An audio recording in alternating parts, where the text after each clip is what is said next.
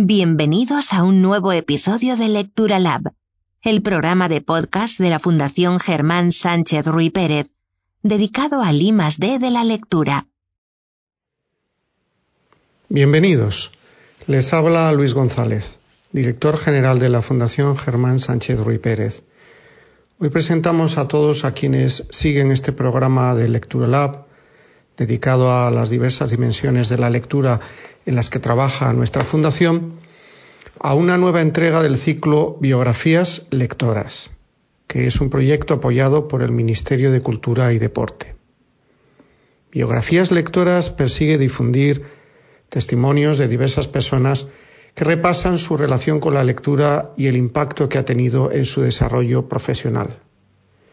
Por esta razón, las conversaciones que se mantienen en auditorios o en privado no tienen como protagonistas a profesionales del mundo del libro.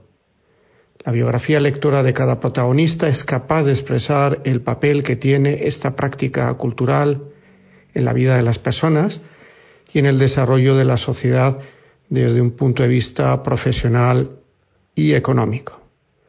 Hoy la protagonista es Marta Marañón, con quien tengo el honor de colaborar en la junta directiva de la Asociación Española de Fundaciones, lo cual me ha permitido percibir su estrecha relación con la lectura.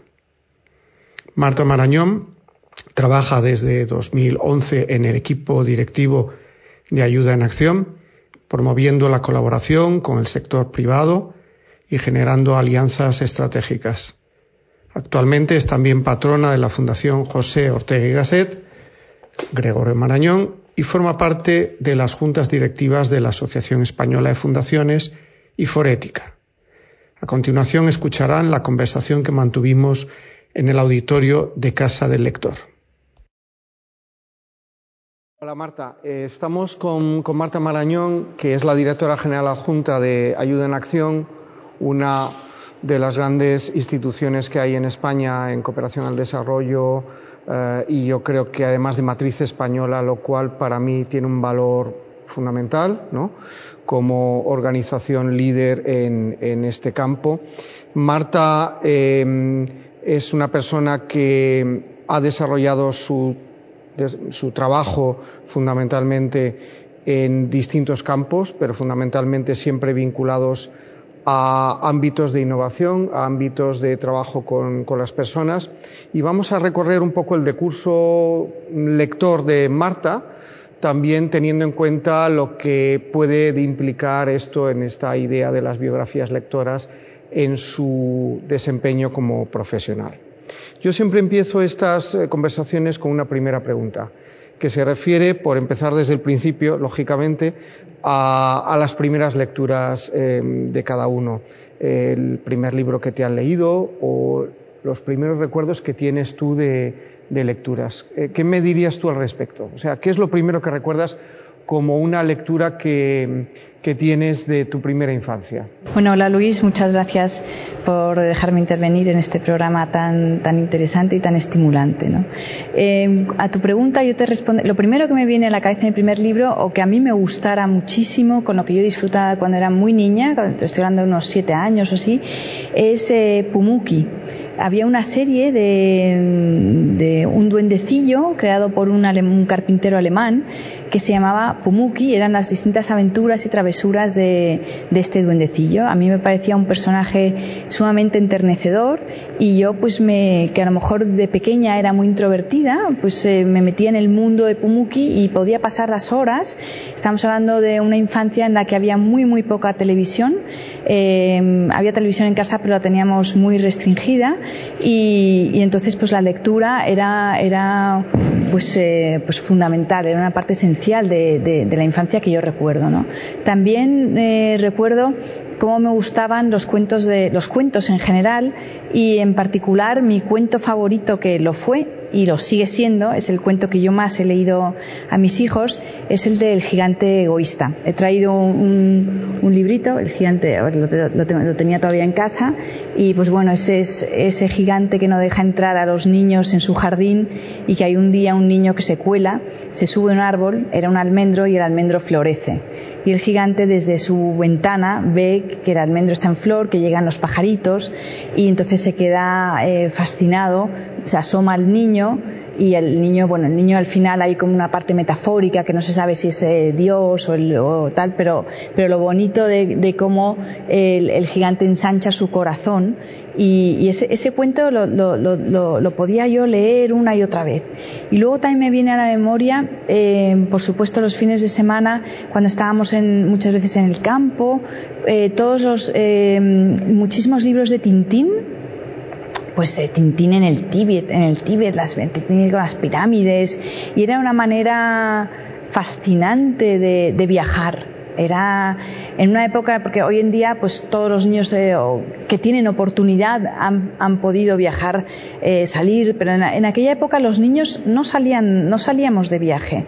Y, y, entonces el poder viajar de esa manera a través de, de, las aventuras de Tintín, a mí me parecía fascinante. Me encantaba el, el profesor eh, Tornasol, la Castafiori, el capitán Haddock. Eh, bueno, era, era to, todo, todo en torno a Tintín era maravilloso. Y luego me interesaba muchísimo eh, la serie de Asterix. O sea, yo verdaderamente aprendía, aprendía de la historia de los romanos, la conquista de la Galia y tal con, con, con, Asterix y, y, también me gustaba un poco mucho lo que tuviera que ver con, con vikingos, todo, ese un poco de aventuras, de, de, otras tierras, de otros lugares y yo creo que eso pues me pudo influir bastante. Sí, ahí, ahí yo veo un embrión interesante, por una parte de lo que es tu vocación académica como geógrafa, ya llegaremos a eso, eh, eso de conocer otros lugares ¿no? a través de la lectura. Pero voy a empezar antes con otra, otro elemento, porque en el, en el gigante egoísta, que a mí me parece una rareza de Oscar Wilde, de alguna manera, tiene un toque mucho más espiritual de lo que luego Wilde suele tener.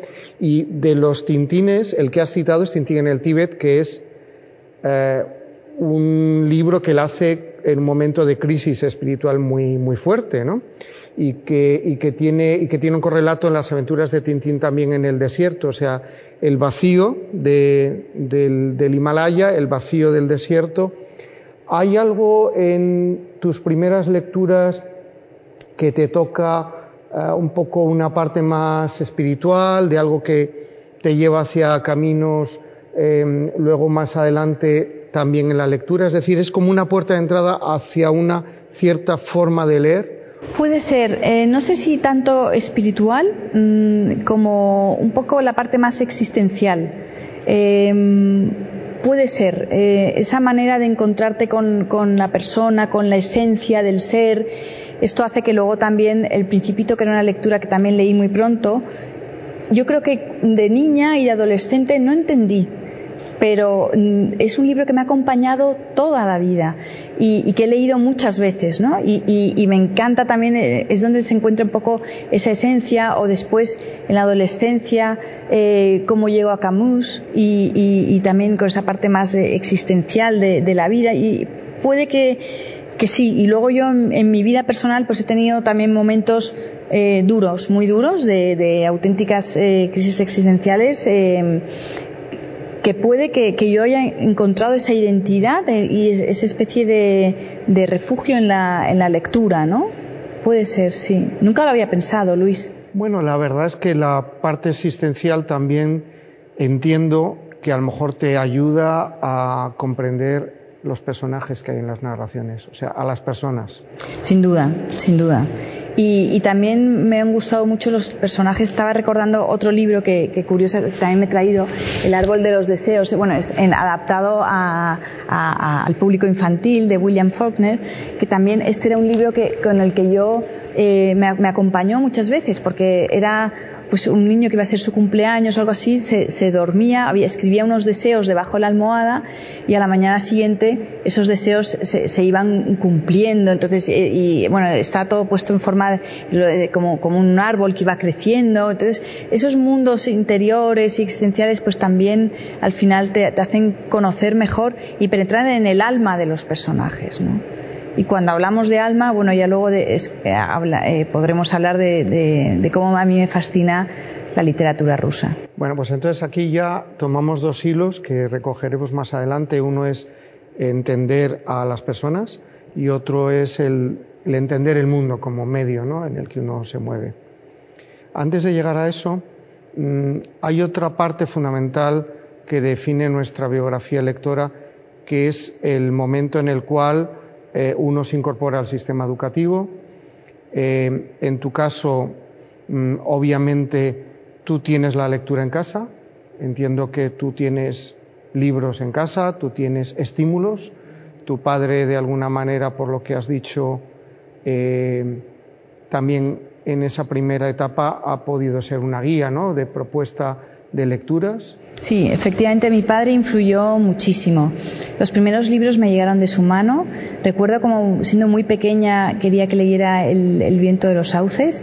Es un libro que a mí me resultaba complicado. Empezaba a leerlo, eh, recuerdo el personaje un topo y a través del topo nos penetramos en todo un mundo pues más eh, onírico y pero que, también eran de, un cúmulo de personajes, entender.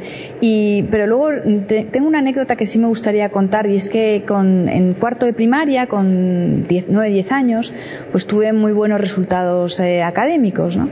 Y entonces em, yo mm, era común, mm, que no me parece una buena práctica, pero era común pues dar un regalo a los niños que habían tenido buenas, en las familias que habían tenido buenas notas, una manera de incentivar y de premiar y tal.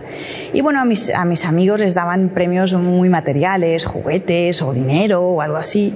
Y mi padre eh, no lo dudó, nunca nos premió de esa manera y recuerdo que nos dio pues 10 eh, libros, 10 libros con una dedicatoria que curiosamente estaba rebuscando el otro día para esta entrevista y, he encontrado y me gustaría leer. ¿no? Dice, para Marta y María, María es mi hermana, como recuerdo el curso 76-77, durante el que obtuvieron resultados sobresalientes, para que no se olviden que el trabajo bien hecho y el compañerismo son más importantes aún que las notas, con todo el cariño de papá.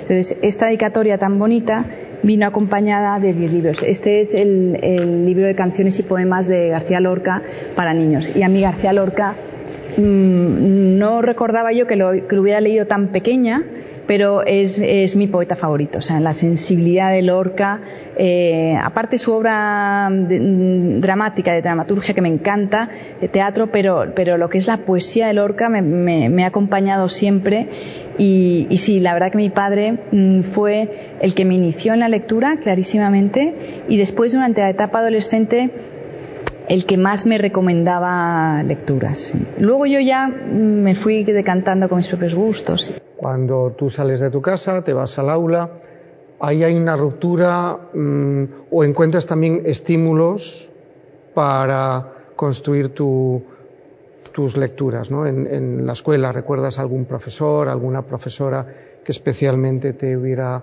animado a leer, a disfrutar con la lectura?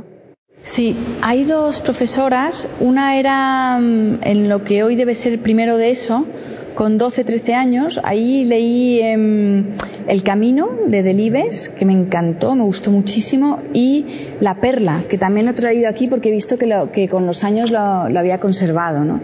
Eh, la Perla de, de Steinbeck eh, pues es un libro muy fácil, eh, una manera muy bonita de dejarse llevar, eh, una historia muy limpia, esa perla que encuentran los pescadores, eh, también muy metafórica, muy simbólica, y, recuerdo haber disfrutado mucho leyendo, leyendo la perla. Y después, con, en lo que sería hoy cuarto de secundaria,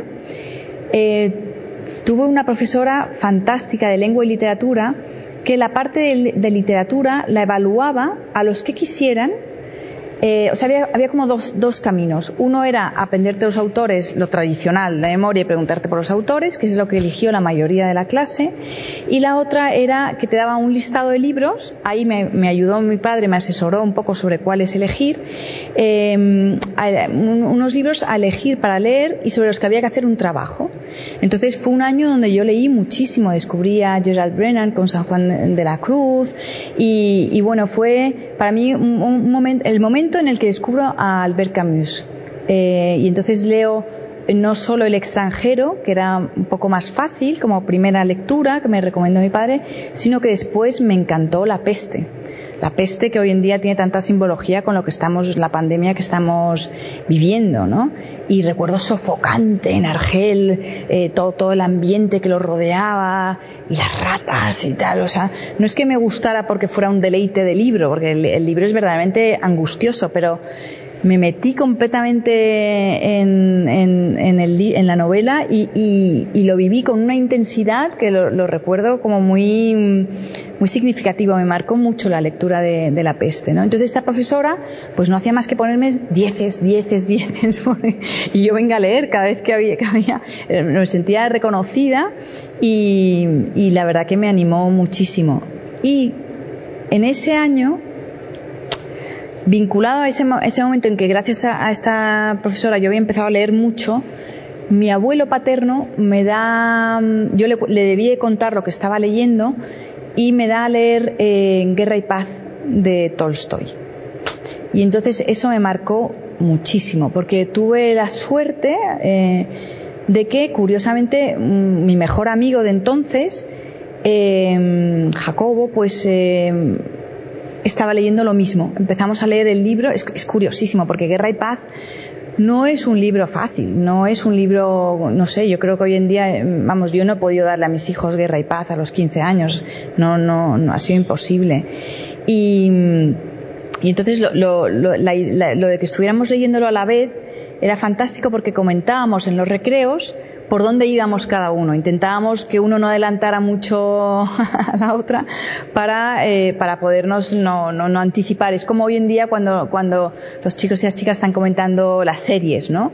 O un capítulo. Entonces íbamos como por capítulos y, y esa manera tan amena de leer, que ya no iba vinculado a que te pusieran un 10 o un buen trabajo, tal, lo estabas leyendo por puro placer eh, y yo me metí muchísimo con el, personaje, porque todo esto siempre narra, tiene como distintas tramas y elige, eh, mm, estoy leyendo ahora Ana Karenina 40 años después y veo que, que, hay similitudes porque él elige varios grupos de personajes principales. Pero a mí en aquel entonces me fascinaba el, el príncipe Andrei Volkonsky, que se acaba enamorando de Natacha y tal, entonces bueno, lo comentábamos y, fíjate cómo sería el placer, o sea, la, importancia de los libros en aquella época, que recuerdo que una vez nos pillaron que nos habíamos escapado del colegio. Jacobo vivía cerca del colegio y nos habíamos ido a su casa porque él me quería enseñar un libro, claro, no podía sacar, era un libro antiguo, eh, que había visto en la biblioteca de sus padres, sobre un proyecto de vida que tuvo Tolstoy, que es la Granja Escuela de Yasnaya Poliana. Y ese libro tenía ilustración, que también lo tengo aquí, pero el mío lo debí de encontrar en una librería de viejos, a lo mejor con 20, a los 20 años, o que yo frecuentaba las librerías de viejo en las, ferias que ponían también por, recoletos y tal, sí. Y, pero el, que tenía Jacobo era mucho más bonito, tenía ilustraciones, y bueno, pues nos debíamos sentar, un recreo, una comida duro, la comida y el recreo duraba una hora, o sea que si no comimos o mal comimos ese día, pues debíamos estar 20, entre que tardamos en ir y volver, debíamos estar 20 minutos, debíamos llegar tarde, nos castigaron, pero, pero era, bueno, qué bonito que te castiguen por eso, ¿no? Sí, la, lectura en la adolescencia en la que hablas tú probablemente ya tenía esa parte que iba creciendo que no era la académica, que era personal, ¿no? Y que a veces era, era mucho más emocionante que lo que tenías en, el aula, ¿no? En ese sentido, em, la figura de la biblioteca escolar, ¿tú la recuerdas? Es decir, ¿en tu centro había una biblioteca escolar como tal? Eh, no, no, a ver, había biblioteca escolar, sí que la había. No te voy a decir que no, y además era enorme. Pero la biblioteca era como un sitio de castigo. Te, os vais a la biblioteca. Hoy toca estudiar a, la biblioteca. Y no era un sitio de consulta. Yo he visto pues luego, muchos años más tarde, con, hice un máster con la Fundación Ortega y Gasset de gestión cultural. Era naturaleza, ocio, patrimonio y, cultura.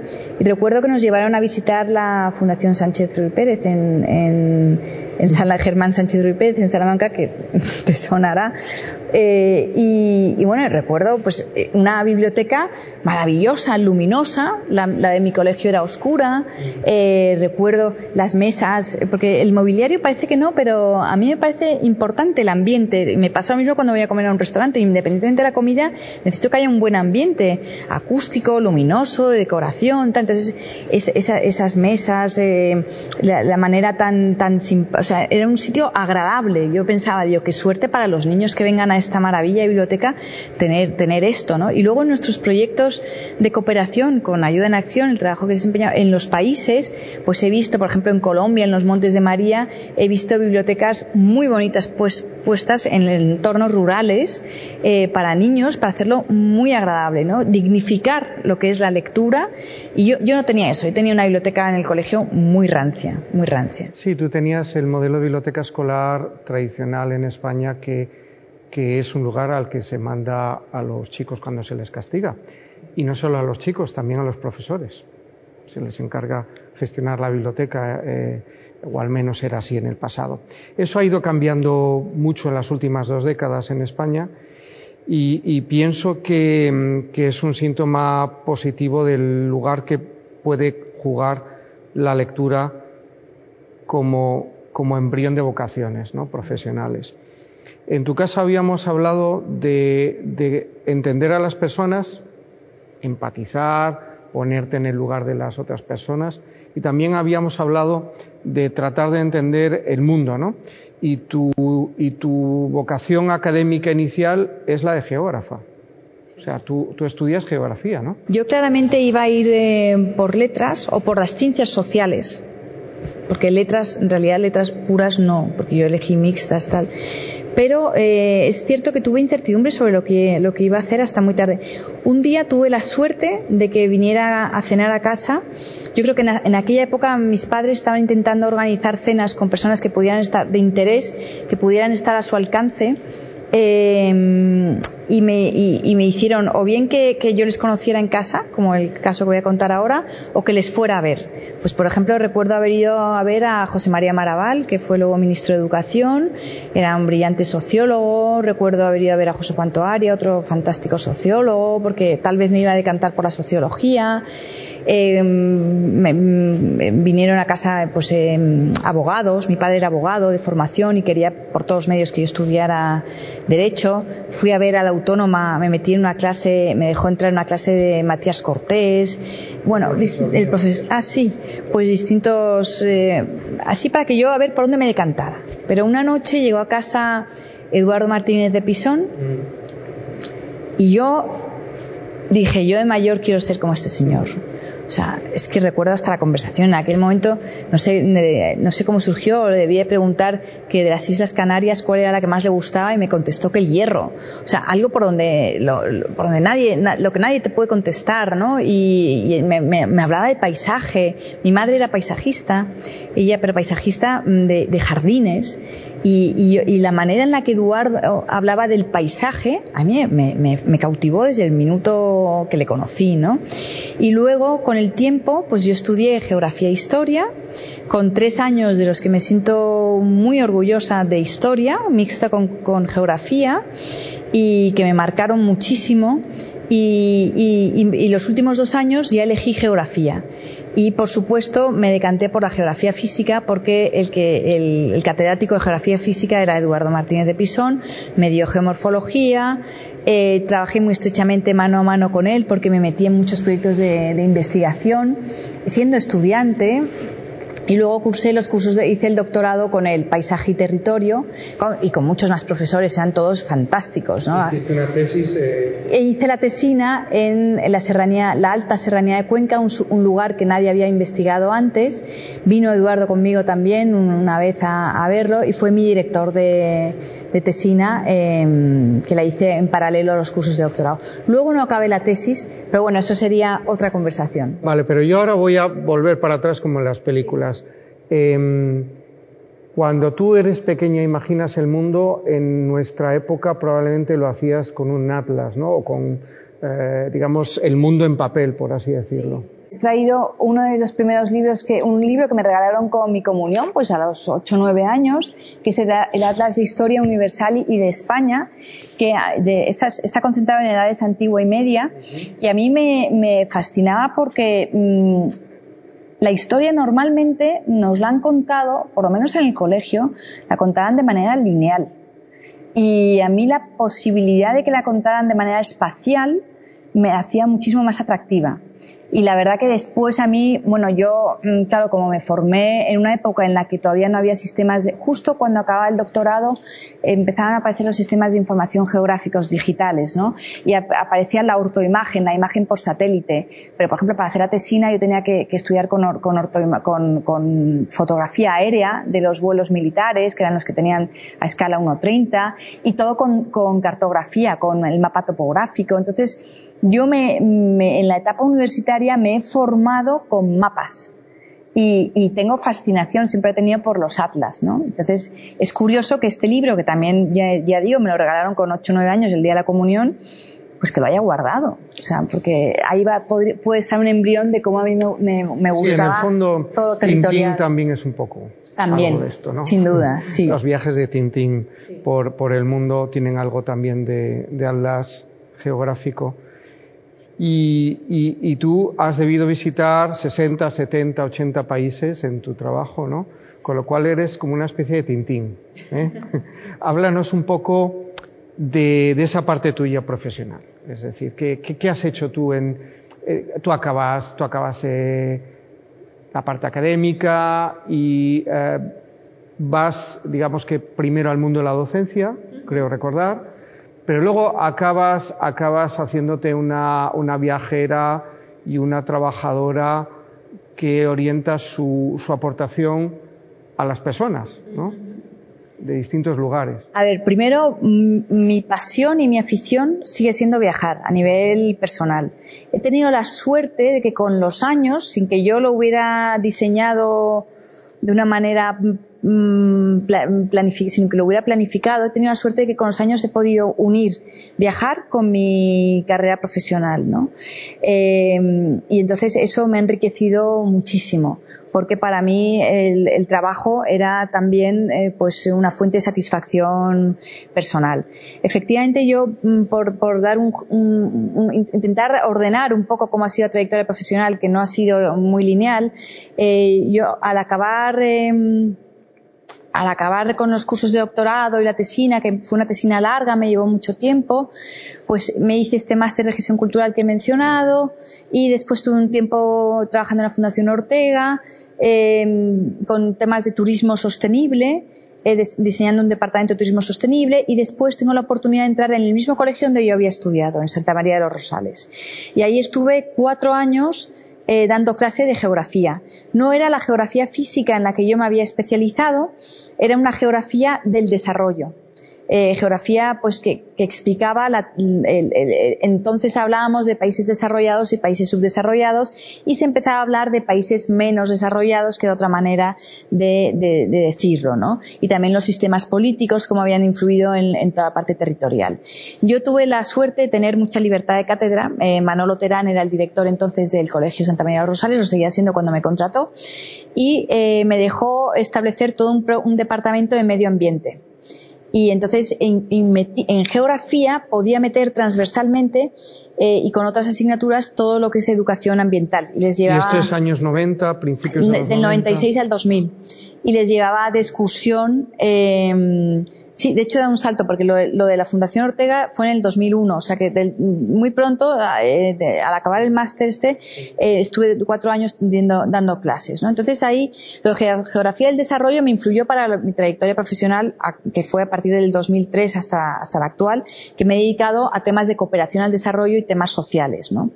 Eh, tuve un quiebro personal en mi vida en el año 2002 y es que pierdo a un hijo, no, no me importa decirlo, eh, un hijo de muerte súbita, o sea que no, no, uno no está preparado para eso, porque tenía dos años, estaba, era mi segundo hijo, acaba de nacer la tercera, en ese momento yo me, me iba a dedicar un, un tiempo a, a, a, los hijos, paso un año durísimo, me entra una depresión, tal, y al salir de este impasse eh, existencial biográfico, Tengo la suerte de conocer a, Diego Hidalgo. Diego Hidalgo es el, principal filántropo que ha habido y que hay, yo creo, en España, en este país, ¿no?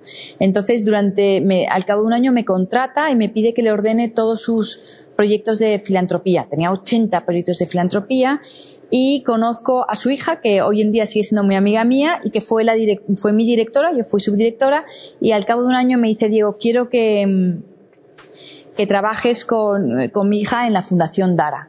Que fundéis la Fundación Dara, que Dara entonces era un proyecto, era, éramos muy pocas personas, y, y, que os dediquéis, Dara se dedicaba a la evaluación de, o sea, a medir el impacto social de intervenciones de cooperación al desarrollo y de acción humanitaria.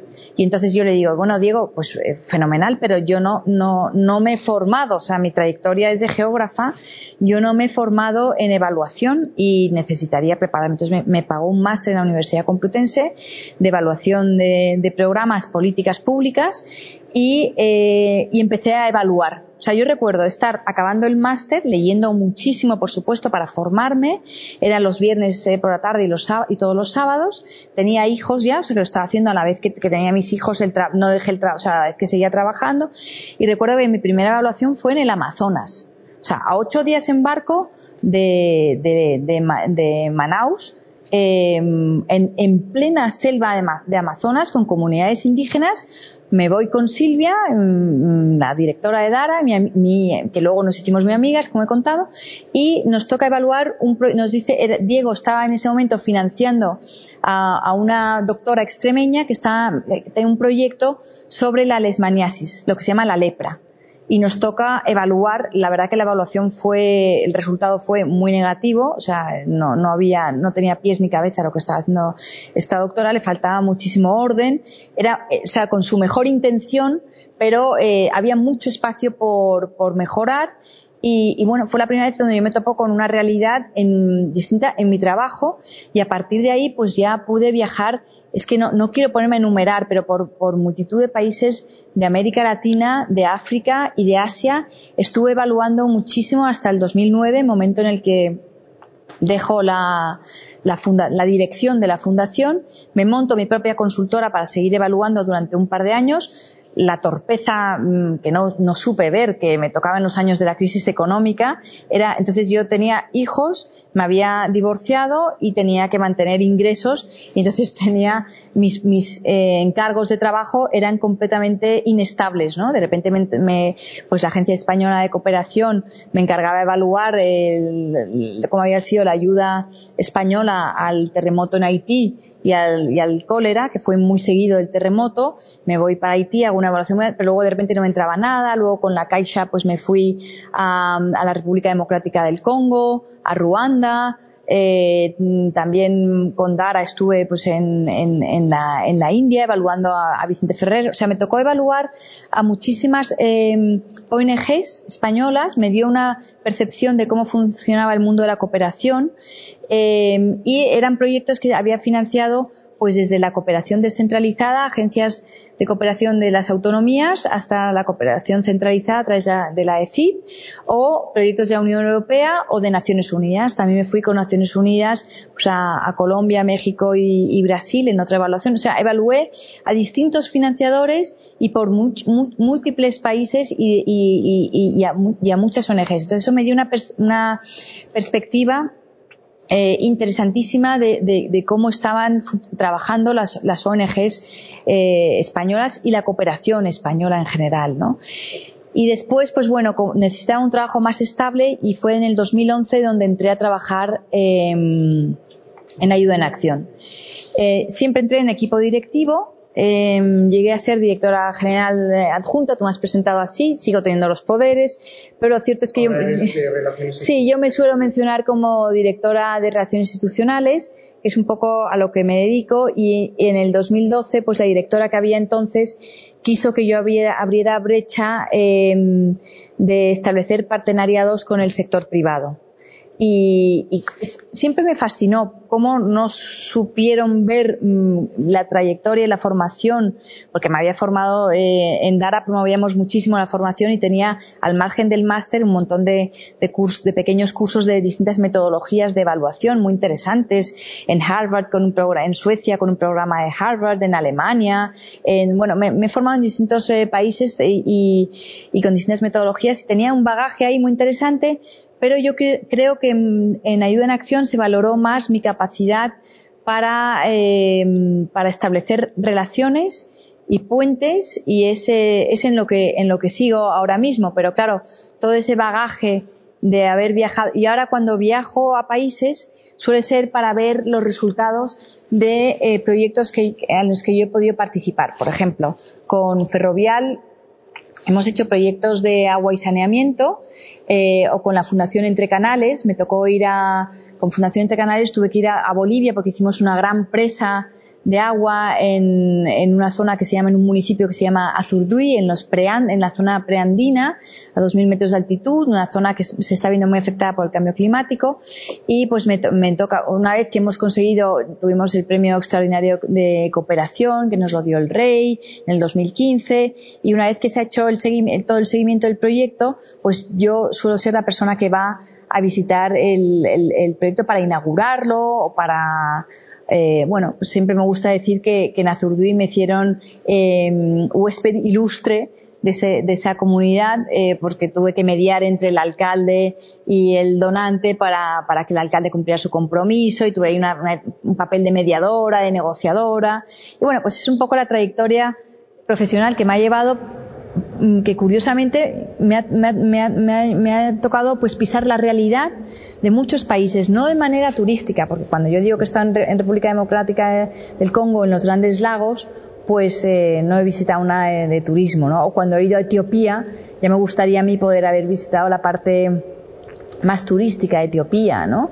Pero me ha tocado visitar pues las lowlands y, zonas eh, muy muy pobres o en la India cuando claro conoces en la India pues sí claro pero no he estado en el Rajasthan he estado en Anantapur eh, en una zona semiárida entonces he conocido mmm, la esencia o sea los países no la parte turística, sino, sino cómo viven de verdad las personas y, en qué realidad se, se, encuentran, ¿no? Entonces, pues bueno, todo eso, pero nunca he dejado de tener mirada de geógrafa, eh, Luis, y, todo lo que yo pude haber leído durante mi etapa eh, universitaria, que fue muchísimo, me ha marcado, porque la geografía es la ciencia que estudia la relación entre el medio y el hombre incluso aunque hagas geografía física, estás especializándote en, el medio físico, ¿no? Pero la geografía como ciencia de síntesis que es, estudia eh, esa interacción, ¿no?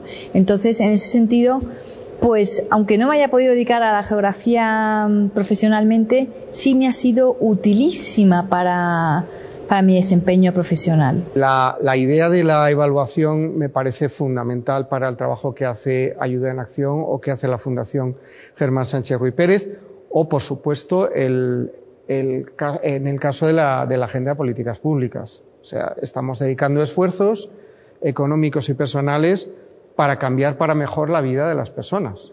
Este es nuestro trabajo.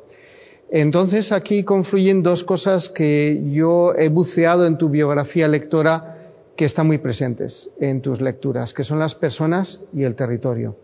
Antes has citado a Eduardo Martínez de Pisón y yo recordaba charlando contigo un día su trabajo, que yo creo que es su tesis doctoral, sobre la historia del urbanismo de Segovia. Y fíjate que él es geógrafo físico y, la tesis, pero es que es, un geógrafo, es el, mejor geógrafo que hay en este país y, que ha habido, bueno, está también el gran Manolo Terán, pero, pero lo de Eduardo es impresionante porque su tesis es precisamente de geografía urbana, o sea, en realidad, y luego cuando nos sacaba al campo y cuando nos enseñaba, y todas las clases, no recuerdo una clase que no fuera con diapositivas, claro, hoy sería otro medio más digital, proyectando y tal, pero, pero eran todo diapositivas. Pues fíjate, Marta, una tesis doctoral que yo leo en forma de libro, que es Historia del Urbanismo en la ciudad de Segovia, está hablando contigo una persona que creo que se ha leído todo lo que hay sobre historia de Segovia, en cualquier idioma.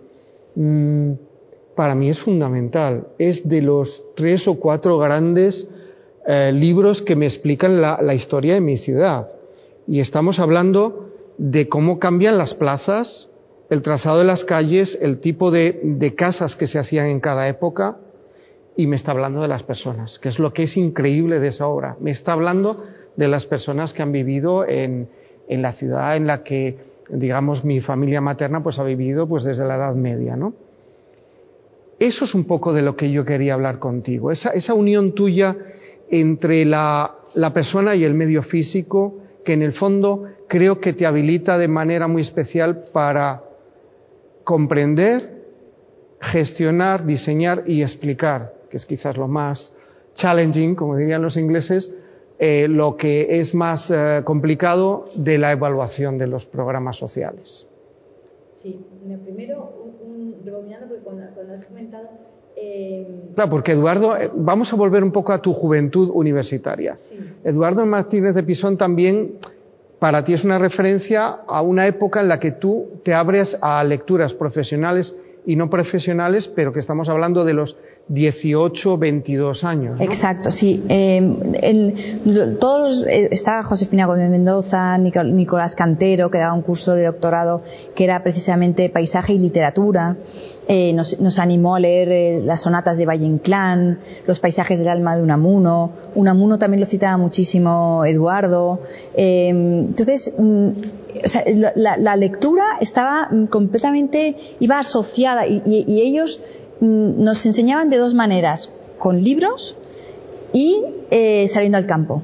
Y cuando salíamos al campo, siempre Eduardo nos decía, el paisaje es como un, un palimpsesto, también, también, lo decía Manolo Terán y Eduardo era el mejor discípulo de Manolo Terán, que hay que descifrar y que hay que interpretar. Y entonces hay que saberlo leer. Es que me estoy acordando ahora mismo de mis primeras clases de, geografía, ¿no? Y, los, las primeras cosas que, los primeros textos que yo leí, ¿no? Y, y ahora lo entiendo, o sea, cuando tú, entonces cuando yo me he enfrentado, lo mismo me ha servido para mis evaluaciones. Cuando yo, yo cuando cuando tengo que evaluar, lo primero que digo es cuál es el objeto de evaluación. Antes del objetivo o de la finalidad de la evaluación es cuál es el objeto de evaluación, qué tengo que interpretar, ¿no? qué tengo que leer. Entonces es un programa, una intervención, una política, un proyecto. Y eso luego uno se trata de comprobar para ver el efecto que ha tenido en las personas. ¿no? Entonces, uno está evaluando con los criterios que pone, por ejemplo, la OCDE, pues si es pertinente, que es clave, porque cuántas veces podemos hacer las cosas bien, pero si no era pertinente, pues el impacto no, va a ser muy alto. Si se ha hecho eficientemente, con los recursos adecuados, en tiempo, en, en forma, en recursos humanos, de, de, tiempo y también monetarios, la eficacia con la que se ha hecho, si se han logrado cumplir todos los objetivos, la sostenibilidad, ¿qué queda una vez que se retira la intervención? Esto es muy interesante en, las, en los trabajos de cooperación al desarrollo, no tanto acción humanitaria que son más inmediatos y responden a emergencias, pero sí en los de cooperación al desarrollo, si, un, si, una vez que se retira la entidad que ha hecho la intervención no queda nada porque la población local no sabe, si, si, se implanta un sistema de agua, incluso con paneles solares, que ahora puede haber muy sostenibles, pero no se ha enseñado a la Junta de la Comunidad a mantener ese equipamiento o a poner la, la, la planta de agua de tratamiento o la escuela o, o lo que sea, si, si, no lo enseñamos a mantener, al final, eh, al cabo de un tiempo, cuando volvamos, ya no, ya no estará. O sea, les hacemos dependientes de que estemos y nuestra misión es salir de los y territorios.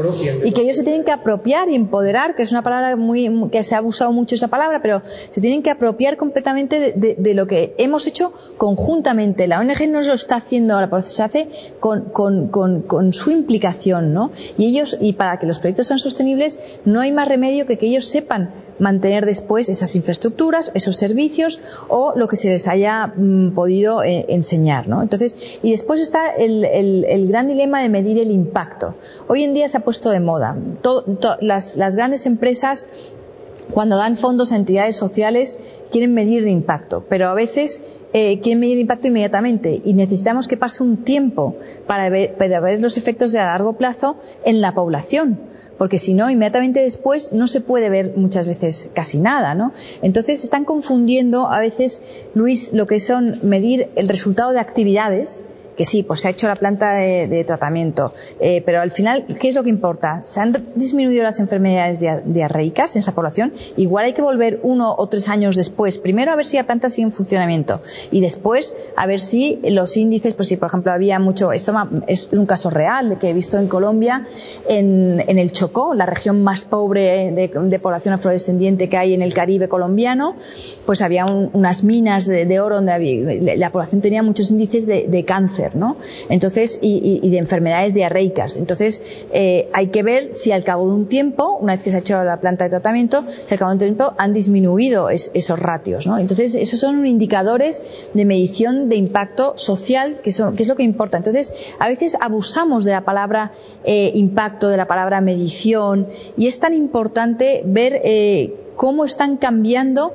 eh, la, vida de las personas. Al final es, lo que más importa, ¿no? No tanto si el desembolso de los fondos se hizo, que también, por supuesto, toda la evaluación tiene siempre una tensión entre el aprendizaje, y la rendición de cuentas. Hay que rendir cuentas a los donantes. También hay que rendir cuentas hacia la población es fundamental. Y también hay que aprender. si no aprendemos con las evaluaciones, si no sirven para que diseñemos mejores intervenciones la próxima vez, para que las organizaciones aprendan sobre su desempeño, al final, sin ese aprendizaje, yo creo que no vamos a ser capaces de mejorar y seguiremos repitiendo los mismos errores. ¿no? Entonces, muchas veces la evaluación está metida en departamentos de monitoreo y evaluación y no se produce un informe apenas lo lee nadie, no sirve para la toma de decisiones y esos no son eh, evaluaciones útiles. Vale más un debriefing oral eh, o, una síntesis de tres páginas bien escrita eh, que, se pueda leer y compartir a, informes que después no, tienen o las, evaluaciones tienen que ser útiles. Yo, yo siempre que, y las hacía también de 20 páginas y todo el mundo parece que es menos trabajo He visto evaluaciones de 100, 150 páginas, 200 páginas, pero eh, la síntesis, y he comentado antes que la geografía es ciencia de síntesis, a mí me han enseñado a sintetizar. Eh, para mí es mucho más difícil una, buena síntesis, ¿no? Y, bueno, pues todo esto es un poco las reflexiones que te hago en torno al mundo de la evaluación. Estoy totalmente de acuerdo. Eh, un buen lector, una buena lectora como tú, sabe que la síntesis es complejísima y que ahí hay mucho más valor que la mera agregación de, palabras. ¿no?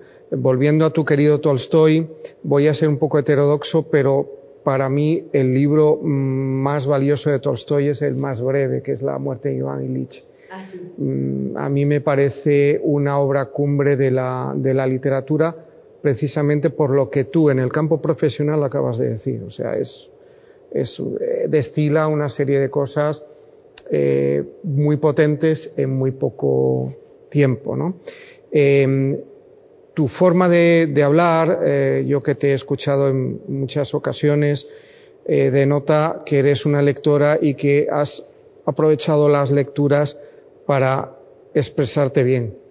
Y eso es otro de los valores que tiene probablemente la práctica de la, de la lectura, ¿no? Y, y, a lo mejor te ha ayudado a entenderte con otras personas, incluso en otras lenguas, ¿no?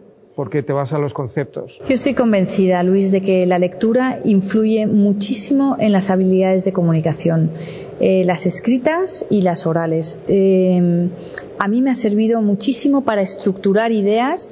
Yo todavía hoy eh, tengo tablas porque en Ayuda en Acción, dado que ocupo el puesto de directora de Relaciones Institucionales, me toca ser portavoz en muchas ocasiones ante medios de comunicación, en mesas de debate y también he recibido formación de, cómo mejorar esas, esas, técnicas de comunicación. O sea que, que experiencia y tablas ya tengo, pero todavía eh, cuando, cuando yo voy a, tengo una intervención que hacer ante un medio de comunicación, me hago un esquema, sintetizo las ideas, las, ordeno, las expreso, eh, y, eso yo lo he adquirido, esa manera de poder ordenar y estructurar ideas eh, la he aprendido leyendo. Me acuerdo una vez, eh, nuestro, eh, Méndez Vigo, que ha sido nuestro ministro de Educación, que era, era vicepresidente de Ayuda en Acción, y una vez, al principio entrar yo, me, me, escuchó que explicaba el modelo de que iban a hacer, cuál iba a ser nuestro modelo de alianzas estratégicas en Ayuda en Acción. ¿no?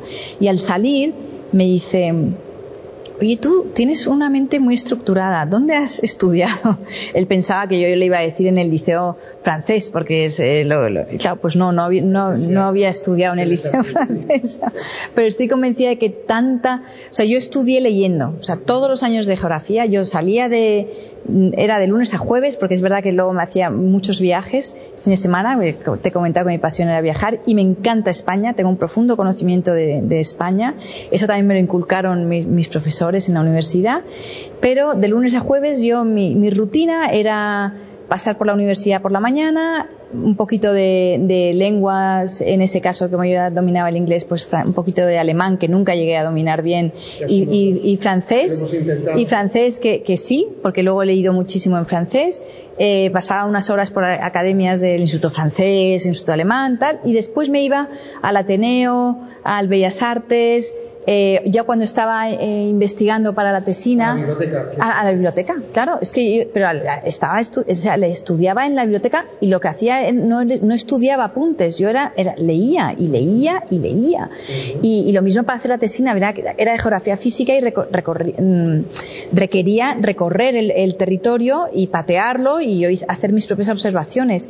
Pero aún así recuerdo para entender ese paisaje desde el punto de vista más histórico, una vez me encerré en el archivo histórico provincial en, en Cuenca, para estuve mirando el catastro del siglo XVI, de, de, más del XVIII, de Florida Blanca y tal, para entender Amadoz, para entender eh, el Marqués de Ensenada, para entender, eh, como he dicho Florida Blanca, del Marqués de Ensenada, para entender eh, cuál era el uso que, que se había dado a ese territorio y así entender yo mejor qué vegetación había actualmente, por qué estaba adhesada esa vegetación.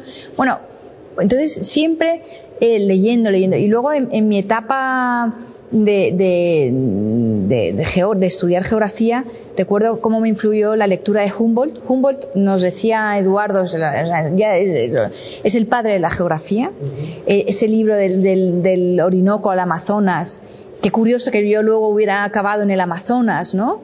Eh, a Venezuela no he ido, pero bueno, acabé en el, en el Amazonas. Eh, esa manera de, de, entender según vas viajando y mirando el paisaje, eso lo descubrí leyendo a Humboldt. Y luego, aunque tampoco he estado, he estado muy cerca, eh, me fascinaba Eliseo Reclus, Eliseo Reclus que se le conoce como anarquista. Y a mí en aquella época me, me, me, me atraía mucho el pensamiento anarquista, eh, que también leía a, a Kropotkin, eh, pero eh, Eliseo Reclus era geógrafo y tenía un libro muy bonito que se llama La Sierra Nevada de Santa Marta.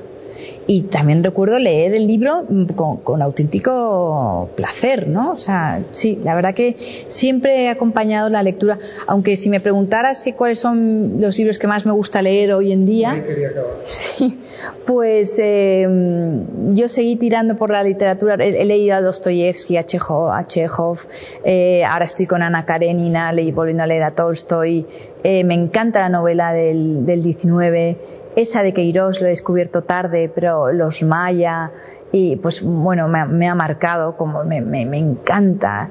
Eh, y luego pues... Eh, también eh, a, a, Madame Bovary de Flaubert, pues eh, toda, esa, eh, toda esa novela del 19 a mí me, me, atrae mucho. No tiene ya nada que ver con mi parte más profesional, pero sí con la que tú me conectabas al principio de entendimiento de personajes, de realidades, de atmósferas, de ambientes. Eso tal vez para mi trabajo de relaciones institucionales sea importante porque eh, yo me encuentro igual de cómoda en, un ambiente muy, muy institucional, eh, muy protocolario, que en una choza de, un pastor en Níger, que es uno de los países más pobres de, del mundo, ¿no? He estado con nómadas en Turkana, en Kenia, y con pastores nómadas, y como mi, mi manera de, conectar con las personas es más de profundizar en su propio alma, eh, pues yo, yo sí estoy segura que esa manera de entender la, la, la diversidad de personas y de personajes que, que, con los que nos encontramos me ha servido la, la, lectura y sobre todo la novela. Estoy convencida porque es, lo que más me gusta. A mí me encanta la poesía. ¿eh?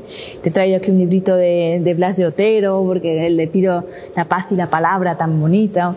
Eh, pero como de nuestra juventud. Sí, sí, sí, pero es eh, y, muy comprometido. No, no quiere decir que toda la poesía que me guste sea de compromiso social, porque como comentaba antes el Lorca es eh, lo que me hago Juan Ramón me encanta también, son muy diferentes, pero, pero bueno, la, poesía también me, mm, hace que me deleite muchísimo. Pero bueno, yo me he encantado por la novela. También me gusta mucho eh, la novela del siglo XX, la trilogía de, de Italo Calvino. he disfrutado mucho con ella. Y luego, pues por irnos más a España, pues eh, Últimas tardes con Teresa de Marché, la disfruté mucho, esa realidad social que aflora en la, en la novela. Me pareció como también eh, ese diálogo entre clases eh, sociales. Y, en los últimos años he tenido la suerte porque me ha pedido el favor de que se lo conozco al escritor, a Ignacio Romero Solís, me ha pedido que le editara su, tiene también una trilogía, que es la trilogía de Palma Gallarda, que narra, son también tres tomos eh, enormes, que narra la decadencia de una familia aristocrática eh, andaluza. sobre todo mucha vida en, ese, en esas haciendas, en ese ámbito rural, eh, aunque también mm, hay, sobre todo con la guerra, es justo en en la etapa preguerra empiezan a, describirlo de una manera muy gatopardesca, esa nube, esa burbuja en la que vivían y cómo el entramado de, mezcla de clases sociales, porque retrata igual de bien la realidad de la, de, la aristocracia como la de la, la, clase más eh, trabajadora que acompaña a, esas, a esa familia en su, en su discurrir, ¿no? Y, y, luego, bueno, toda la, tensión que aflora con el momento preguerra y durante la guerra civil y la posguerra. Yo he leído muy, muy poco de de la de ese periodo. Y bueno pues me, ha fascinado también pero en realidad yo cuando leo a Ignacio Romero Solís pues estoy veo esencias del gato pardo veo esencias de Queiroz esa manera tan descriptiva de, de, leer de relatar de, escribir a los personajes los ambientes. Y, yo creo pues que, que, me, encuentro me encuentro muy bien con, con leyendo eso. Y es un poco por donde con lo que más disfruto. Luego he leído también, pues también me marcó Siddhartha cuando, cuando lo leí, esa parte más espiritual, me, me he dejado llevar mucho. ¿Lo volverías a leer ahora o lo has vuelto a leer? Sí, sí, sí. Sí, sí, es que... A ver, es que yo por esas crisis existenciales que te he comentado antes y también etapas en las que he podido vivir alguna depresión y tal, y que he tenido momentos de mucha introspección y en los que me he cobijado mucho en la lectura, pues eh, he leído, por supuesto, El poder de la hora de Edgar Tolle, que bueno, es un bestseller, pero no deja de... Y también he leído a este jesuita eh, portugués, eh, que se me está olvidando ahora mismo el nombre, eh, pero bueno, son todos libros muy espirituales y, practico mucho yoga, hago mucha meditación y me encuentro muy cómoda cuando entonces leer Siddhartha me pasa como con el Principito, o sea, yo podría estar leyendo Siddhartha ahora mismo que le voy a, sacar enseñanzas. Sí, en Siddhartha además hay algo un poco de lo que estamos eh, comentando tanto en esta conversación, que es el, asombro al comprender a los demás, al ver el sufrimiento, ¿no? Cuando el sufrimiento ajeno, ¿no? El sufrimiento ajeno. Pues con esa idea nos quedamos, Marta. Muchísimas gracias. Gracias a ti, Luis.